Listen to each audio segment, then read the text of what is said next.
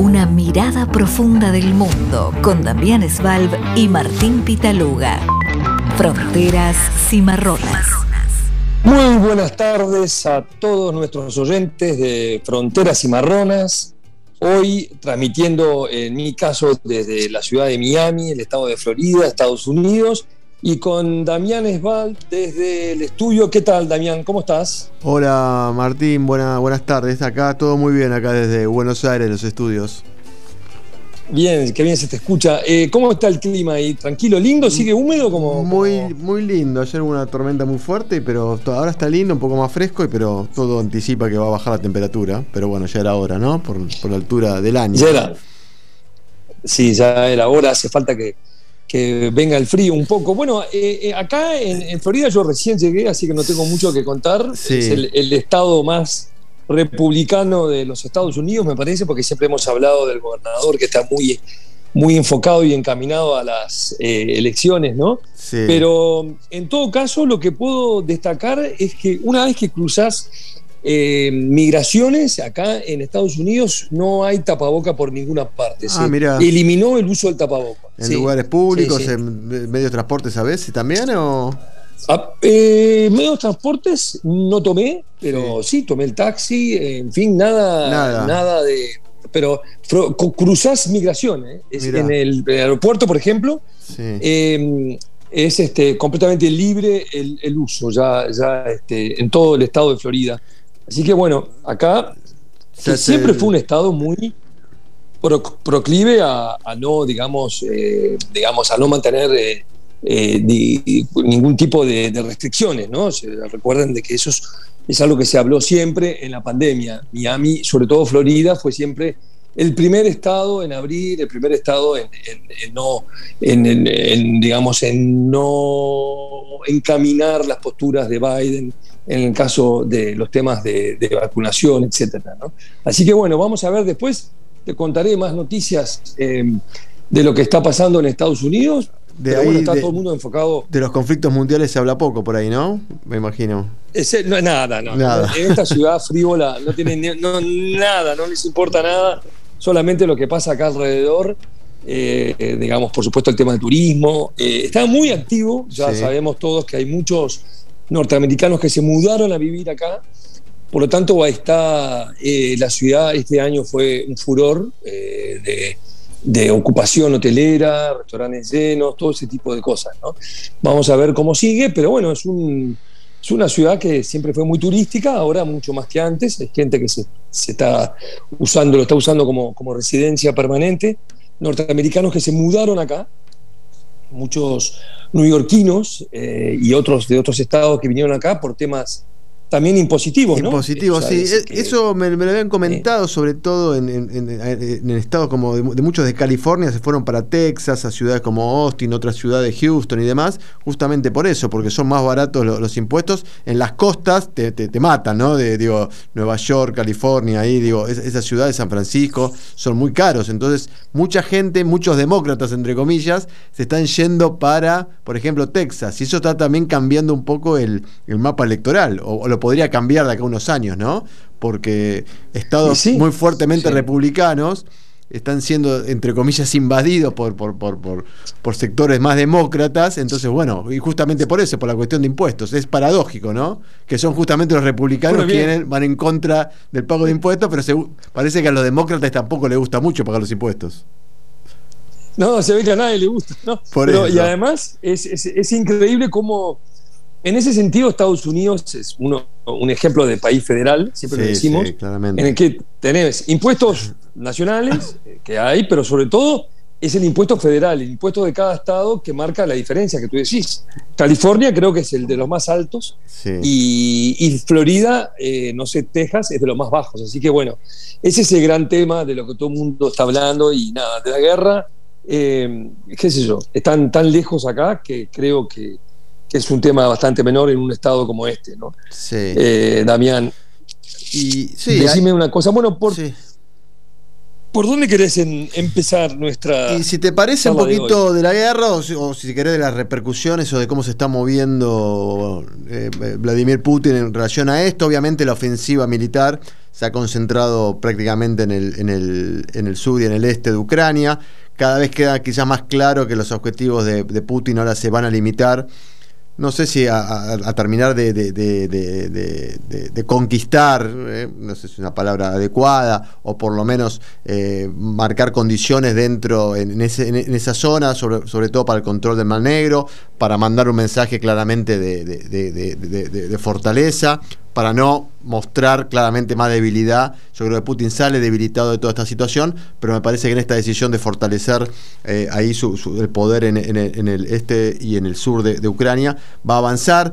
De hecho, de hecho, digo, hay algunas, eh, ya hay algunas preocupaciones sobre que podría ampliarse un poco la, guerra hacia eh, lo que es Moldavia, ¿no? Hay un territorio ahí que se llama Transnistria, que es que, es un territorio que se quedó más o menos en la era soviética, ¿no? un, territorio con, con, espíritu separatista, muy pequeño, con, espíritu separatista que eh, Rusia en algún momento intervino o, tiene ganas de eh, reforzar ahí para que, apropiárselo. ¿no? o por lo menos para tenerlo como aliado.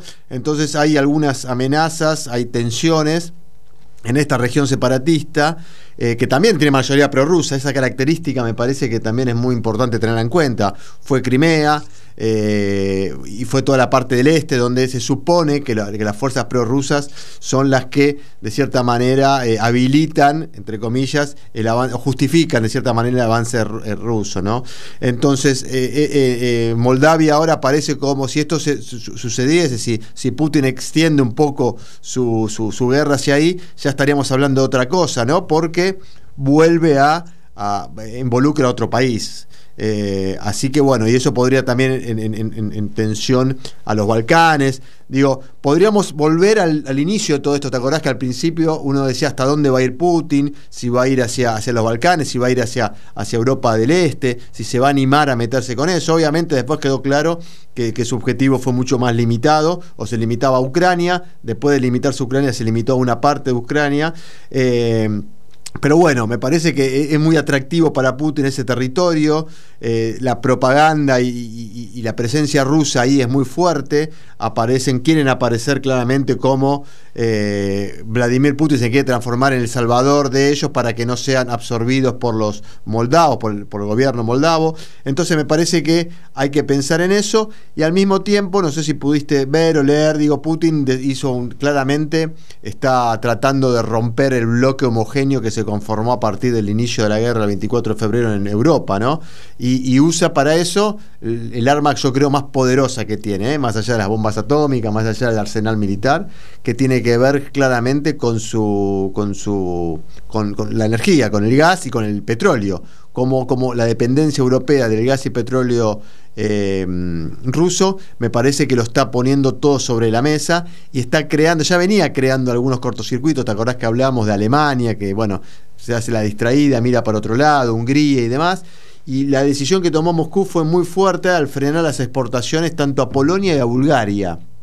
¿No? Es raro. ¿Por qué esos dos países, eh, Damián, eh, puntualmente? El, argumento es porque no, no les pagan como ellos querían en rublos. Viste que, Putin en algún momento que quiso que, se empiece a, pagar en rublos, que no aceptaban más ni dólares ni, ni, ni, euros. La Unión Europea salió fuerte a decir que eso no, porque eso rompería el embargo porque no, no, está permitido. Entonces el argumento es, es ese, ¿no? Los, rusos dicen, te corto el gas por eso, porque bueno, me estás pagando. Pero me parece que ahí hay, otra, hay otro objetivo, que, es justamente esto, romper la, coalición europea, en cierto sentido, o, el trabajo que vienen haciendo los europeos para, para, para, para enfrentarse esta, esta, esta, esta, avanzada de Putin. Entonces, digo, los otros 25 socios han quedado como estaban, digo, no, no se los tocó. Entonces, bueno, Europa mira con mucha preocupación esto porque de nuevo me parece que le está generando un ruido interno muy fuerte y hay también preocupación, ahí un poco te, lo dije recién por el tema alemán, ¿no? Alemania eh, está mostrando un posicionamiento que, Europa ve, y Estados Unidos también, bastante débil en, esta cuestión, eh, en el sentido de que no querer romper del todo con Putin, lo que hace que, bueno, la crítica mayor es que eh, Europa, mientras combate a Putin, está financiando las guerras, ¿no? Como que, que la plata que usa Putin en la guerra llega de dónde? De, de, de, de Europa, de, Europa occidental, porque le siguen, le siguen comprando el, el, el petróleo y el gas. Y bueno, me parece la reflexión más fuerte es cómo en el siglo XXI todavía estos commodities, estos, estos, eh, eh, tener la capacidad de generar eh, energía y, o, de generar recursos naturales para tener energía, digo, sigue, es, es, un arma que está usando Moscú y quizás sea lo más, lo más poderoso que tenga, más allá de las armas nucleares, ¿no?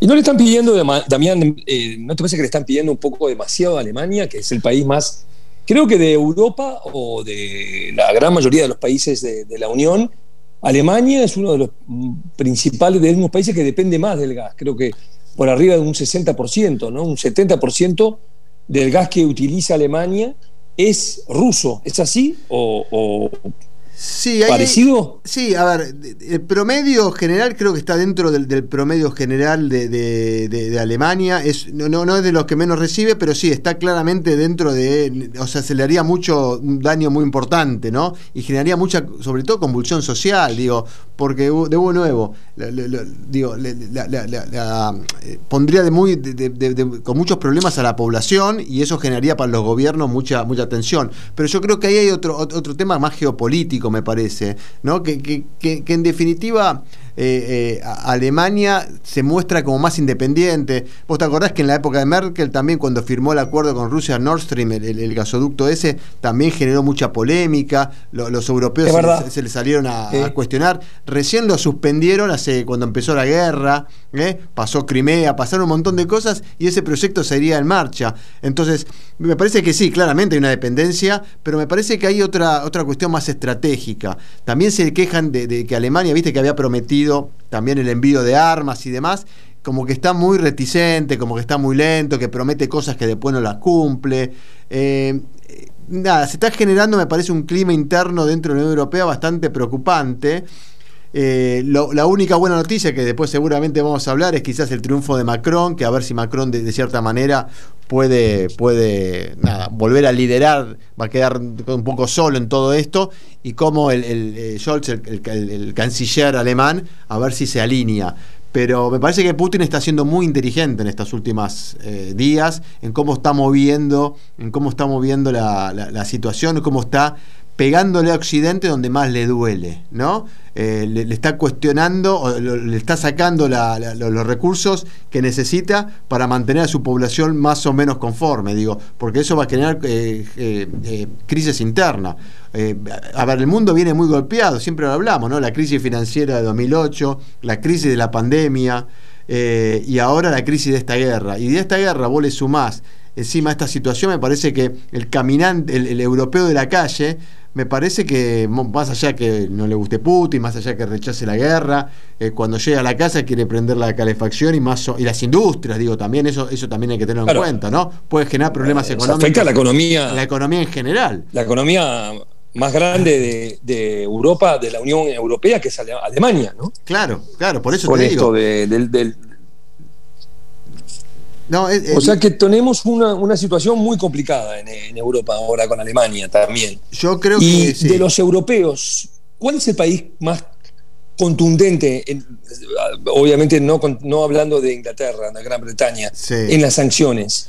¿Cuáles son los países que están empujando la sanción eh, a Rusia? Mira, yo creo que ahí claramente hay, una, hay, un bloque muy fuerte que tiene que ver con, con Francia, tiene que ver justamente con el liderazgo, si se quiere, más para llamarlo de una manera, más de centro, centro derecha, más socialdemócrata entre, entre Francia. Me parece que, que, España está, está, muy alineada al respecto. Em, eh, eh, dije España, no, no Alemania, perdón. Polonia, ¿no? Polonia. Digo, son, de nuevo, son aquellos países que ven algún tipo de. Eh, nada, que se la quieren jugar, quieren jugársela, ¿no? Entonces son donde eh, hacen más, eh, cercanía con Estados Unidos, con, bueno, Italia mismo también, ¿no? Eh, y, es interesante esto, le critican mucho también Alemania, y vuelvo acá un poco a Alemania, de que muchos le dicen que para Alemania no sería tan drástico tener que cortar el suministro o, ciertos negocios o, el efecto que le podría hacer cortar el gas en términos económicos no sería tan grave. Eh, dice que muchos países sufrieron mucho más, justamente porque te acordás que Merkel, cuando fue el tema de la crisis financiera, Grecia, por ejemplo, sufrió una caída de su economía mucho mayor de la que podría sufrir Alemania ahora. Como que no hay ningún sacrificio, en Alemania no muestra ningún sacrificio en, función de eso.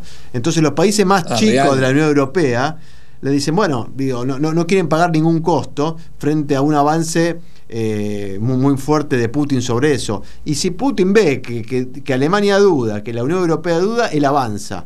Y empezó con esto, me parece que esto es una muestra. El, corte de gas de hoy, digo, me, parece que ya es, es, es, como diciéndole, mira, a Polonia y a Bulgaria ya se lo saqué, como castigo. ¿No? Entonces. Anticipa. Anticipa, lo que puede venir. Claro, anticipa. Eh, bueno, nada, veremos cómo, cómo, cómo sigue todo esto en este sentido. Y la guerra entonces, con respecto a, las posibilidades de acuerdo, de paz, de conversaciones entre Ucrania y Rusia, no están para nada avanzadas, paralizadas, digamos. No, a ver, no, no, no, han avanzado. Zelensky cada tanto habla, dice que él está dispuesto a, eh, a, reunirse con, con, con, Putin. Eh, de nuevo, yo creo que no se avanza mucho porque yo no, por lo menos no, no, no me imagino, no, no, no veo en qué, qué esquema podría ser algo satisfactorio en esta altura para todos, ¿no? O cómo podría quedar parado eh, de la mejor manera cada uno, cómo cada uno pues, podría ir de esa mesa de, negociación con algo concreto. A ver, uno puede pensar, Rusia no se va a ir con menos de controlar Crimea y, de anexarla directamente ya como territorio ruso y de garantizar la soberanía sobre todo las dos regiones estas que, declaró independiente, que ya las declaró independiente, que le garanticen eso. Eh, ¿Cómo quedaría Zelensky? Con la mitad del país tomada por los rusos. Eh, lo, único, el factor positivo es un tipo que se resistió a la invasión rusa, cosa que yo creo que podría pasar a la historia en ese sentido, ¿no? Cuando nadie daba un peso con eso, eh, me parece importante. y, lo otro es cómo, cómo queda Europa y Estados Unidos, cómo se reinicia o cómo se retoma ese diálogo, cómo se retoma la relación con un Putin que no tiene ninguna, me parece a mí, cada vez menos posibilidades, porque también se hablaba de la posibilidad de que Putin en algún momento eh, eh, su, sistema de poder interno se empiece a horadar, se empiece a complicar. Y la verdad que eso no, no, no, no, va a pasar, o por lo menos no, no, pasó, ya pasaron 6, 7 meses de, No, más, perdón siete semanas, quiero decir, pero pasó ya casi dos meses de la guerra, más de dos meses de la guerra. 63 días. 63 días. En este momento bueno, por eso, y el poder de, guerra. por lo menos a, lo que uno, sé, uno sabe, no, no, no, no parece complicarle adentro. Las sanciones económicas puede ser que tengan, tengan algún efecto más adelante, pero Putin mantiene el poder interno, mantiene su, su poder militar, avanza en Ucrania, más allá de su traspié y demás. Eh, tiene la posibilidad de, devolver las sanciones, eh, doblando la apuesta con los europeos. Entonces digo, ¿dónde, dónde está ese punto de contacto? ¿Dónde queda todo? Eh, con una China muy callada, viste que China está, absolutamente callada y metida en, sus cuestiones internas. en un Estados Unidos, bueno, que vos ahí también lo sabés, con, un, con un Biden un poquito cuestionado por, por, lo acusan de, nuevamente de, estar desorientado, de no tener fortaleza, su imagen no, es la mejor dentro de Estados Unidos. Eh, nada, es un mundo, me parece que parece que va a dar la vuelta y va a quedar más o menos como estaba antes. No sé si se entiende. Digo, eh, la, indignación, la indignación, las sanciones, todo, hace, cuando todo el mundo parecía muy, muy, muy, muy junto y muy, muy, muy, muy, muy coordinado para, para, para, para pararse frente a lo que fue una invasión rusa. Seis semanas después, después, ocho semanas después, dos meses después, parece que todo se está naturalizando nuevamente, ¿no? Que Putin va a seguir siendo el presidente de Rusia, que más o menos las cosas se van a acomodar, que, no lo van a poder aislar de, todo. Y esto tiene que ver con esto, con, la falta de recursos claramente energéticos que tiene Europa, la falta de autoabastecimiento, que Estados Unidos lo ha logrado de cierta manera. Entonces depende, por eso también se desenganchó de Medio Oriente y ya no necesita tan desesperadamente el petróleo, entonces puede actuar con más libertad. Los europeos me parece que todavía quedaron atados. Esta guerra les llegó antes de que ellos pudieran tener independencia energética que es un que hoy en el siglo XXI es un, elemento, bueno, siempre lo fue, ¿no? es lo más importante. nosotros somos jóvenes, pero digo, la crisis del petróleo en los 70 fue parte de eso. Yo me acuerdo. Bueno, eh, yo me acuerdo porque fue para Europa fue una, una crisis total. Total. Y gran cantidad de los conflictos de los 70, 80 vienen de esa, de esa, claro. Eh, de esa especie de rebelión de la OPEP, ¿no? De, la OPEP, claro. de petróleo. O sea, países que parecían insignificantes en términos políticos, militares, se pusieron de acuerdo para eh, regular el precio del petróleo, lo digo así medio brutalmente, ¿no? Para regular el precio del petróleo y eso eh, dio vuelta a Occidente, a Estados Unidos, a, hizo una crisis que ahí yo uno podría decir fue el, el final ya del estado de bienestar, ¿no? Ya el estado de bienestar venía medio crujiendo.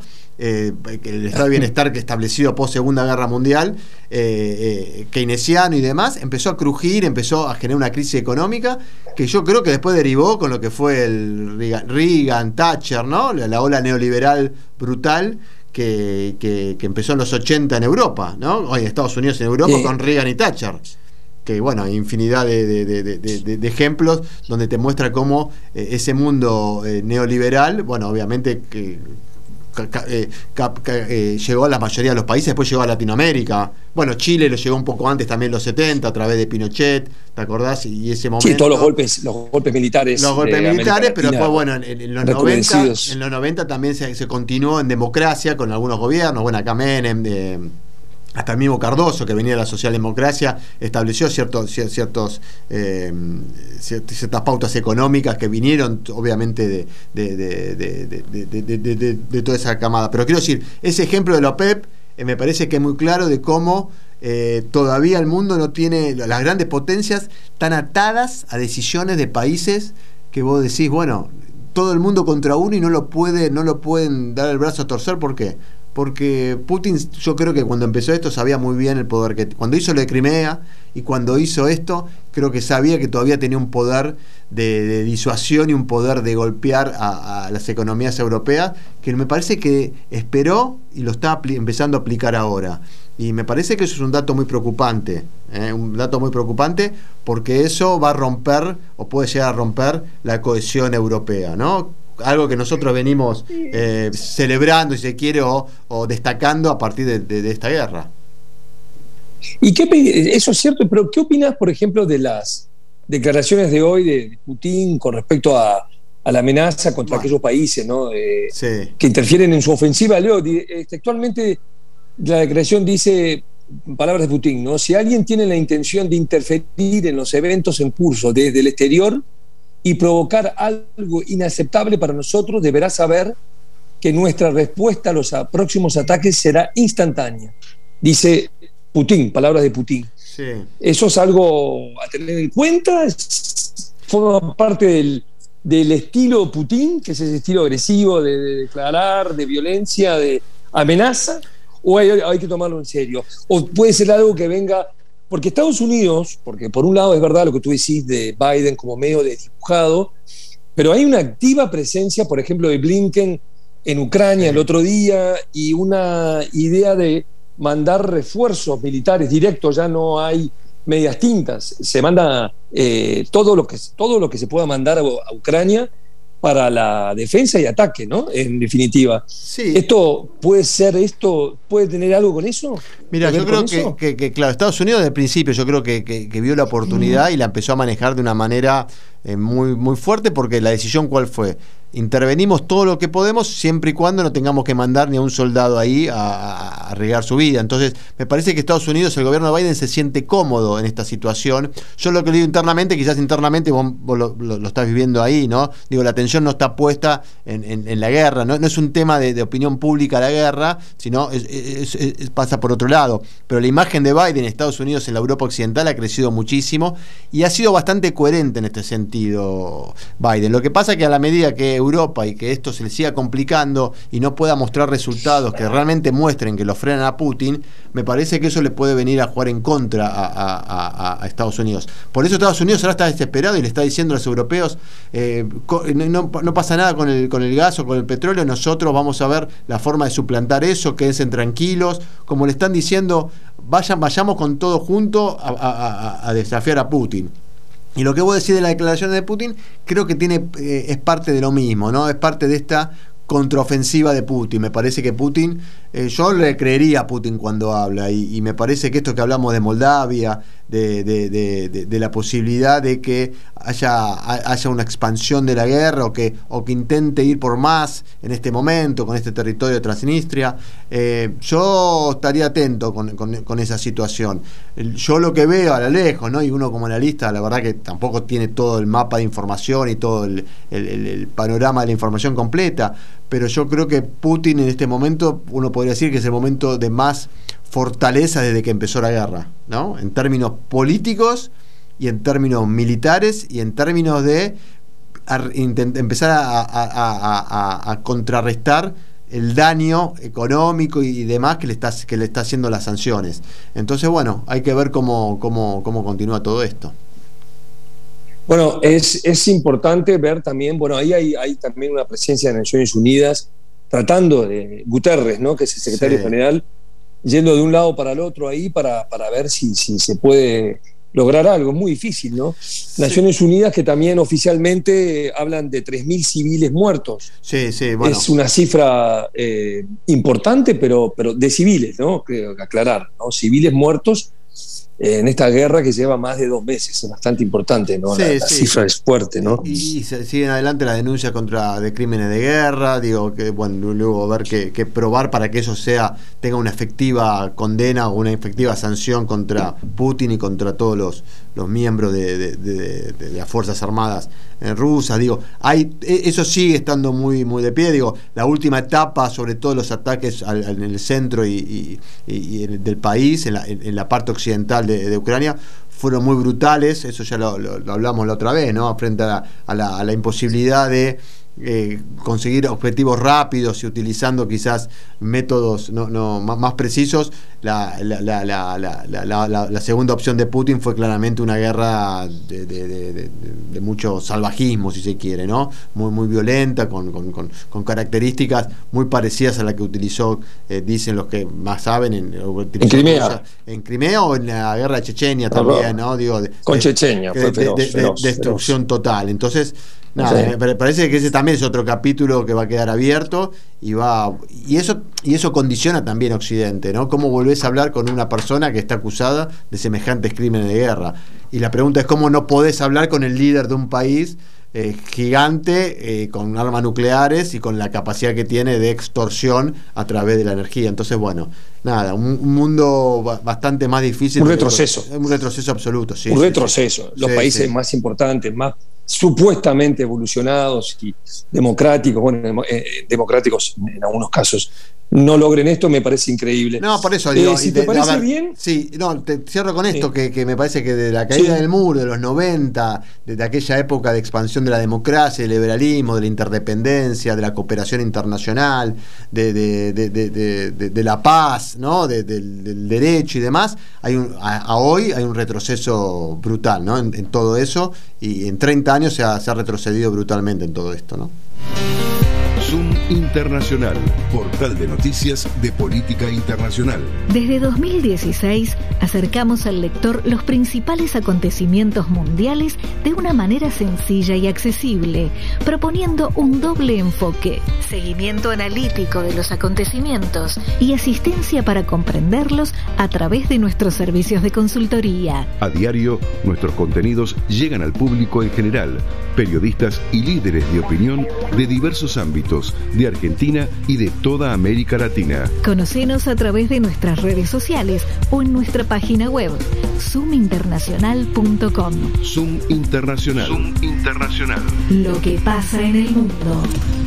Y volvemos con Fronteras Cimarronas en esta tarde de los miércoles, de 6 a 7, todos los miércoles, con Damián Sval, director de, de Zoom Internacional, profesor de Relaciones Internacionales y analista político Damián y finalmente ganó Macron el balotaje. Sí, nuestro amigo Macron eh, se transformó en uno de los pocos que logró la reelección, ¿no?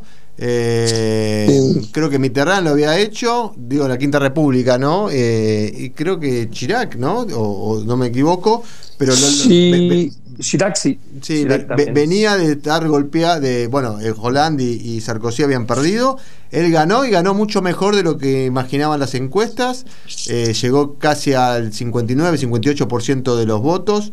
Eh, contra el 41 y algo de, Le Pen, que acá hay dos lecturas, ¿no? Por un lado, eh, como dije recién, fue una diferencia mayor a la esperada, pero por otro lado, por el lado más preocupante si se quiere, fue la mejor elección de la, de la extrema derecha en la historia francesa. Vos tenés un 41% de la población que votó por Le Pen.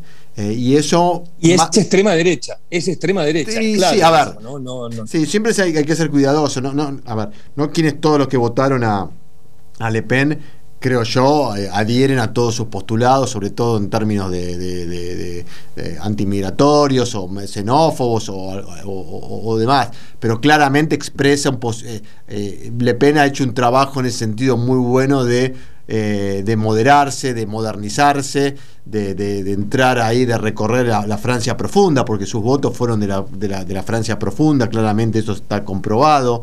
El mismo voto es parecido al de Trump en, Estados Unidos, al, de, al del Brexit en, Inglaterra, eh, y, logró eso. Eso me parece que es, es, destacado en cuanto a su, a, su, a su performance política y es preocupante en cuanto hay una alternativa de poder en, Francia bastante consolidado, un 40% de los votos, de vuelta, por más que no todos quizás piensen exactamente como piensa Le Pen, pero claramente ven del otro lado que no hay respuestas, ¿no? El otro lado me refiero, ya los partidos tradicionales han quedado, hablamos la otra vez, eh, en la banquina de todo esto, y, pero Macron también representa un poco eso, ¿no? Macron es producto de esos partidos, digo, él, de una manera muy hábil en el gobierno de Hollande, que fue ministro, eh, empezó a tejer su, su propia carrera política, entre comillas, traicionó a, su jefe, a, su, a, quien lo había llevado a la política, a Holland, eh, y armó todo.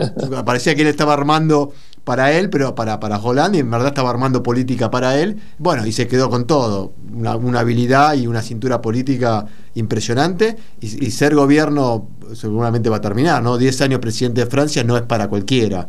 Y de nuevo, atravesando un montón de desafíos eh, que fueron apenas asumidos los chalecos amarillos, que expresaban justamente este descontento social, eh, la crisis, bueno, de, eh, bueno, e-, económica en general, la pandemia, atravesó la pandemia y lo que generó eso, y la guerra de Ucrania. Así que me parece que en ese sentido Francia dio una muestra nuevamente de la democracia robusta, de una democracia robusta, y le, genera obviamente a Macron un montón de desafíos, ¿no?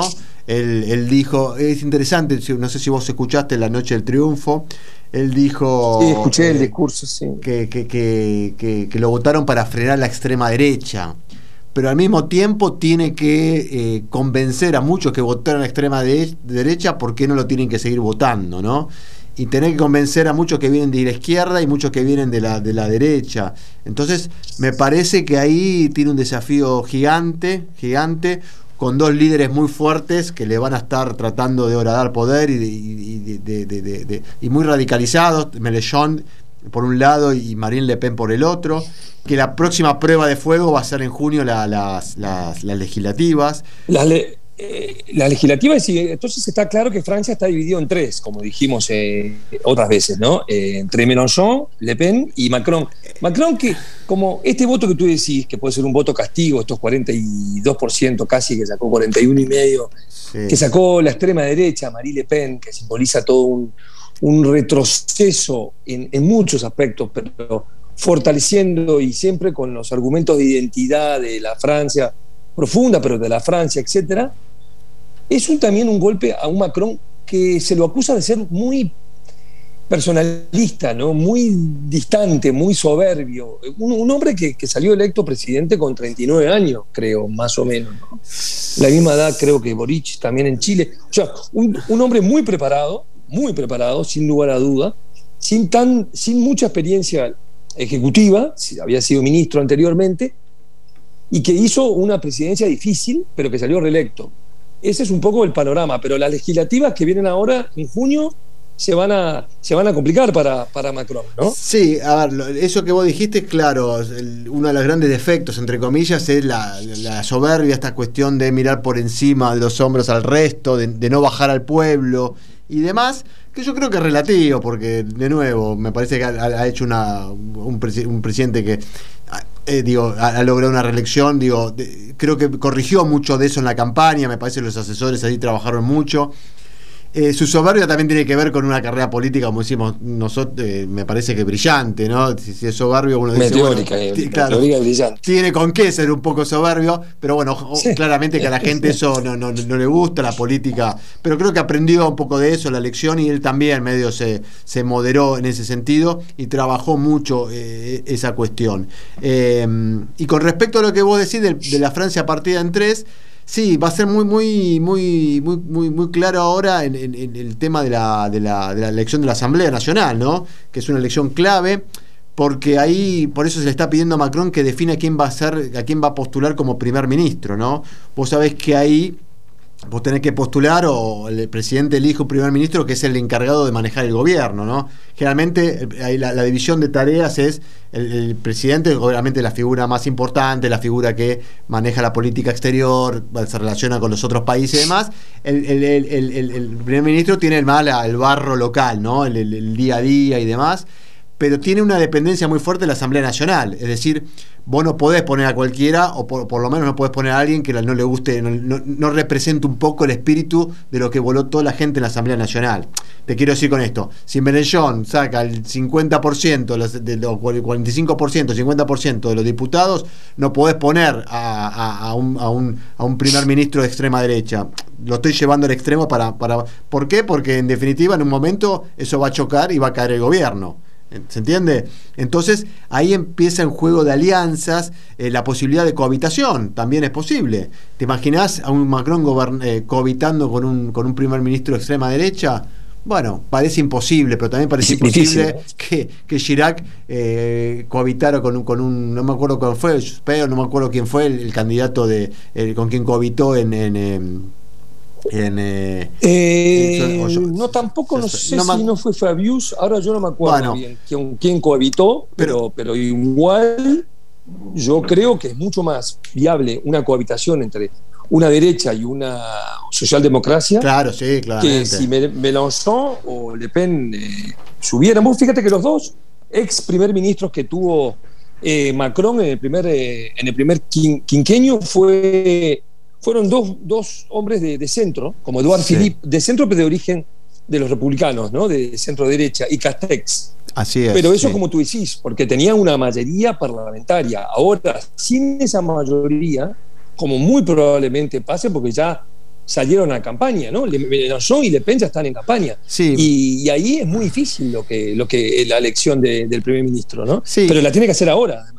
¿no? Mayo, ¿no? Claro, la tiene que hacer ahora. Eh, esto se cambió cuando fue, bueno, de gol, digo, cuando esto se cambió, eh, esta, esta, esta, esta, idea de equilibrios en el, poder ahí ejecutivo y que se vote después la legislatura, ¿entendés? Para, para negociar ahí, me, me parece, con, con las fuerzas opositoras, me parece que el, que el espíritu está muy claro y está muy es muy positivo en ese sentido, ¿no?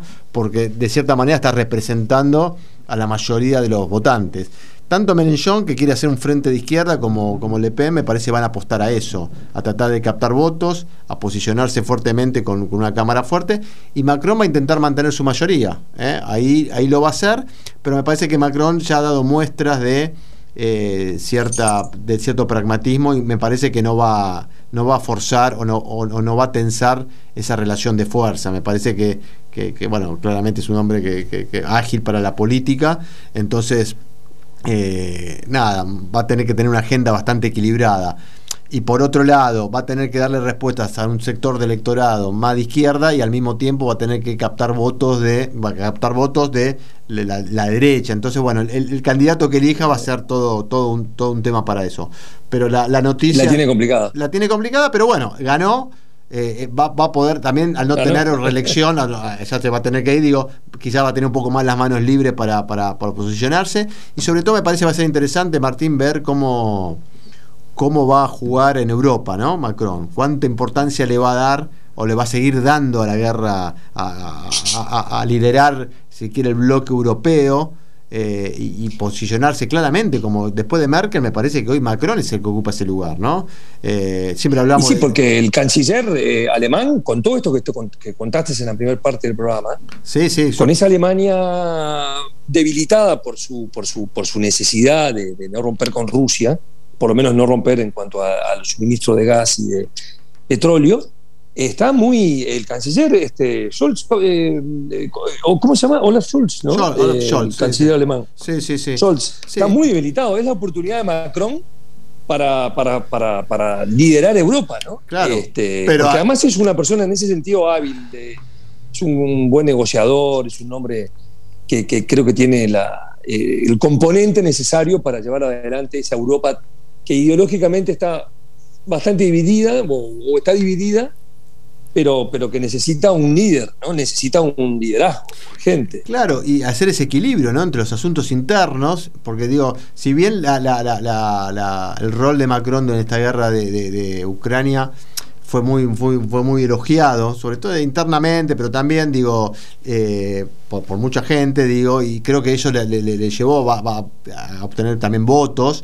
Eh, tiene unos, eh, digo, como hablamos siempre, socialmente tenés una Francia partida, ¿no? Una Francia dividida claramente, que se expresa mucho en el voto, eh, como decíamos al principio. Las grandes ciudades lo, lo han acompañado, pero los sectores más marginales, los sectores que se quedaron afuera del avance tecnológico, que quedaron afuera de, de, lo que se llamó o, de lo que se, llama todo, eh, nada, la, revolución tecnológica y todo lo que eso implica, y que han, han clases medias que se han empobrecido, donde el Estado, el Estado no llega, no llega de la forma que tiene que llegar, le tiene que dar una respuesta a eso, porque de vuelta está en juego, me parece, no solo el gobierno de Macron o de los moderados o la centro, centro derecha, centro izquierda o los partidos tradicionales, me parece que está en juego el sistema, porque digo, lo que se vio en estas elecciones es que los extremos cada vez tiran más fuerte, ¿no? Y, una Francia gobernada o una Alemania gobernada por los extremos, a mí por lo menos me, parece algo preocupante, ¿no? Y cómo eso puede tener eh, repercusión en, el resto de Europa, ya Europa del Este, digo, lo vemos en Hungría, lo vemos en Polonia con gobiernos muy, muy eh, lo que se llama iliberales, ¿no? que, están eh, desde adentro eh, atentan contra la propia democracia. Imagínate un gobierno de Le Pen, imagínate un gobierno de alternativa por Alemania en Alemania. Digo, o sea, Putin, claro, bueno, ni hablar. en, España, que, en España no, no hemos hablado mucho, pero en España también hay un tapaleo permanente, ¿no? Entre totalmente, digo, un Partido Popular mucho más llevado a la derecha, ¿no? Claro, todo pende de un hilo eh, de, la, de la permanencia de Sánchez, que más o menos la va llevando, pero no sé, cualquier moción de censura, cualquier cambio ahí en España, la política en los últimos años en España ha cambiado eh, eh, muy, fuertemente y ya Vox es parte de un gobierno en Castilla, en una región, digo, eh, y, por eso digo, a ver, el problema europeo de Occidente es, vamos contra Putin, seamos muy activos y demás, pero tiene un límite porque tenés que empezar a mirar para adentro. Porque si vos no empezás a resolver los asuntos internos, más temprano, más tarde, todas estas expresiones extremas van a, van a terminar golpeando y van a, van a, van a, van a dañar la, democracia y en definitiva dañar la democracia en un país como Francia y dañar la, Unión Europea, que si algo se puede jactar desde que se creó es de haber mantenido esta, esta coherencia y este respeto por, por, bueno, por cuestiones que tengan que ver con lo republicano, lo democrático, las libertades individuales. Por eso, ahí ya hay países... sí, claro, pero digo, ojo, ojo, porque bueno, Macron el triunfo es importante, pero no se puede distraer demasiado, digo yo, con, lo que pasa afuera tampoco, ¿no? No. Y, no, y bueno, y adentro, para, digamos, para cerrar un poco la parte de, Francia, fíjate, bueno, va a haber elecciones, como dijimos, en junio se renuevan 577 escaños, es una cantidad grande eh, en Francia. Eh, la constitución, acá leo, además estoy leyendo un artículo interesante, dice no obliga al presidente a nombrar un primer ministro, pero obviamente, que si no lo hiciera, pueden eh, tumbar al, que el nombre, ¿no? Como, como en España, o sea, como se puede tumbar al, con la moción de censura, ¿no? Claro. Y eso obviamente no lo favorece. Se hablan de 10, una cantidad de nombres, como siempre pasa, ¿no? Cuando eh, el cartel se sube uno, eh, Macron busca ministro, primer ministro, entonces, y habla mucho que quiere que sea una mujer, entonces aparecen todas las candidatas desde Christine Lagarde ¿Te acordás? sí, sí, la del fondo, sí, sí. Bueno, el, fondo que está en el gobierno europeo, me parece ahora.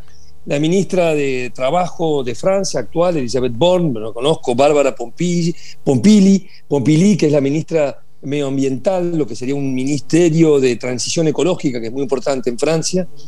Y, y te vuelve a surgir Ségolène Royal, ¿te acordás? La que fue claro. Eh, también una figura importante dentro del socialismo y ex mujer de, de, Hollande. Y cantidad de otras personas que van, van entrando entre centro izquierda, centro derecha, ¿no? Justamente para encontrar esa persona que es lo que tú decís, tiene que liderar un gobierno hasta que vengan las elecciones eh, legislativas y, que no haya sorpresas importantes. Claro, y ahí negociar, y, ver de qué manera le garantice cierta estabilidad. Yo creo que lo va a conseguir, digo, pero bueno, hay que ver cómo qué, números arroja. Hoy tiene mayoría Macron, pero bueno, nada, hay que ver qué pasa también con los partidos tradicionales que tienen mucho arraigo en, las afueras también, mucha presencia, a ver si se pueden recuperar un poco, ¿no? Hablo de los socialistas y hablo de, la derecha moderada, si se quiere, ¿no? Eh, pero bueno, nada, es un desafío interesante para, eh, Bueno, pero ahí tenemos para seguir hablando de, si te parece bien, Damián, nos quedan unos minutos nomás. Sí. Hablar, tú habías propuesto hablar de lo que está pasando en Chile, este joven gobierno de otro joven presidente que es Boric con algunos problemas complicados ¿no? en, las rutas de, Chile. Sí, a mí me pareció interesante más, más, por el hecho en sí, que es un hecho de, que ahora lo vamos a, comentar, de, digo, eh, cómo, las limitaciones que tienen ciertos los gobiernos, sobre todo en Latinoamérica, ¿no? a la hora de ejecutar y a la hora de gobernar. ¿no? Una cosa es hacer campaña política, ahora una cosa es estar en la oposición, una, una, cosa es estar en la calle, una cosa de tener eh, reivindicaciones claras, pero después el problema es gobernar y yo creo que Boric, lo, bueno que tiene Boric, entre otras cosas, digo, tiene varias cosas buenas porque es presidente también muy joven, pero quiero, me parece que él es consciente de eso. a ver, su popularidad se desplomó, ¿no? rápidamente, creo que fue el desplome más grande de un presidente en Chile en tan poco tiempo, ¿no? Creo que ya están por debajo del 50%. Eh, y, él creo que esto, no sé si lo dijo él o alguien, un analista que yo escuché, escuchaba el otro día, eh, Boris surge como una figura política en, otro contexto político, en, otra situación, con la gente en la calle, con, una efervescencia muy política muy fuerte que fue las primeras manifestaciones en 2011, 2012, después se consolida, pero hoy la realidad es otra, una Latinoamérica absolutamente partida, una Latinoamérica con grandes problemas económicos, y donde él está eh, por un lado, eh, apretado justamente por los sectores de su, de su propio espacio, más radicalizados o más de izquierda que le están pidiendo, che, vos tenías esta bandera, levantabas esta bandera, nosotros te apoyamos por esto, y ahora estás en el gobierno y ahí ven los límites él, ¿no? Ahora, la noticia que a mí me llamó la atención es que tuvo que invocar a la ley de seguridad interior del Estado porque hubo un paro de camioneros, ¿no? Con todo lo que eso significa para Chile, ¿no? Y lo simbólicamente y no le no, claro no, no, no lo, quisieron sacar y no pudieron. Entonces tuvo que, que, recurrir a una ley que vos decís bueno Boric entonces eh, el pragmatismo total para tener que tomar medidas seguramente tan antipáticas para él, eh, que tener que recurrir a la, policía y tener que recurrir a, estos, a estas herramientas. Y me pareció interesante para reflexionar esto, ¿no? Eh, cómo las izquierdas en los gobiernos acá en, Latinoamérica se van a tener que adaptar a una nueva situación, muy distinta a los que fueron los gobiernos de la, de primera década de este siglo, ¿no? Eh, lo hablamos siempre, Lula está, está aliado con, un, dirigente conservador, salió con, un dirigente conservador para ver si lo puede sacar a, Bolsonaro. Que Bolsonaro parecía muerto políticamente y ahora nos parece que no está tan, tan, tan muerto, digo. y, tiene chance. como Trump, eso. Bueno, vuelven, a eh, vuelven al ruedo, ¿no? ¿no? se dan por vencidos, sobre todo Bolsonaro, que, que fue elegido, si bien nadie cuestiona, bueno, por lo menos no se cuestiona lo legítimo de las elecciones, los métodos no fueron muy ortodoxos. No, no claramente. los métodos, digamos, esa especie de trampa, ¿no? ese tipo de comunicación tramposa. Pero lo que es interesante lo que decide Boric es que tiene muy buenas intenciones, está muy bien parado en una, en una izquierda socialdemócrata, para decirlo de alguna manera, pero con muchos frentes abiertos, no solamente por la izquierda callejera, la izquierda que moviliza, que es la que movió de alguna manera Chile en, este último, el 2020, creo que fue 2020, 2021, sino que también por el Partido Comunista, que es aliado del gobierno, y por una eh, derecha muy peleadora, muy firme, muy fuerte y agresiva, ¿no? Eh, para, llamarlo así, ¿no? Porque en definitiva lo que hacen los camioneros en Chile es, muy fuerte, ¿no? Bloquean las rutas por el aumento de combustible, y, el, y de un impuesto, ¿no? Un poco como lo que pasó en los chalecos amarillos, ¿no? ¿Te acordás? Sí, claramente. Y también porque exigen una mayor seguridad eh, por todos los hechos de violencia que suceden, creo que en el sur, me parece, no sé muy bien. Chile está muy movilizada, ¿no? Con, eh, con temas eh, de, ocupación, de, es como un país que está, que, la elección de Boric no calmó las aguas, sigue procesando. Y a mí me gusta Boric en ese sentido porque lo veo un hombre joven, es verdad, sin mucha experiencia, es verdad, pero con un temple particular que hay que darle el tiempo. Y yo quería decir que me impresiona cómo en Chile no existe, y no solamente en Chile, sino hoy en día, eso que existía antes, como un fair play de los primeros seis meses, el estado de gracia, que se le daba a los gobiernos cuando llegan. En, Uruguay se hace todavía, se hizo por lo menos con la calle. Cuando llega un presidente. Sí, los famosos 100 días, ¿no? Los primeros 100 días, claro. Y tenés que darle por lo menos 100 días o por lo menos 6 meses que, actúe, que gobierne. No, me parece que. Una encuesta fuerte, ¿no? Lo que está pasando. Sí, sí, por eso, digo, el desplome, ahí vi bien, del 50 al 36% pasó de su popularidad y, hay demandas que no va a poder cumplir. La, la, izquierda, los sectores de su propio partido le dice, che, hay 140, 100, 200 tipos que fueron presos en las revueltas, hay que sacarlos de la cárcel, son presos políticos. Y él no puede, no tiene herramientas para hacerlo, por eso depende del Poder Judicial. Entonces, sí, claro. digo, por eso te digo, y, eso es muy difícil. Eh, es muy observado. Muy observado. Y por el lado de la derecha te dice. Claro, te corre por derecha, te corren por izquierda, pero bueno, nada, es un ejercicio que ojalá rápidamente se acomode y él pueda, de cierta manera, encontrar. Seguro que le van a salir. Encontrar el equilibrio, ¿no? Bueno, estamos este, ya cerrando nuestro programa de hoy. Eh, tú estás en el estudio, yo acá desde Miami, la ciudad más eh, republicana de los Estados Unidos, eh, o por lo menos el estado. este, con un programa más de, de Fronteras Cimarronas este miércoles. Y nada, bueno, un saludo cordial a nuestra, a nuestra audiencia, Damián, y muchas gracias. abrazo grande, buena estadía allá en, Miami, nos vemos el miércoles que viene. Nos vemos. Fronteras y Marronas, con Martín Pitaluga y Damián Svalb.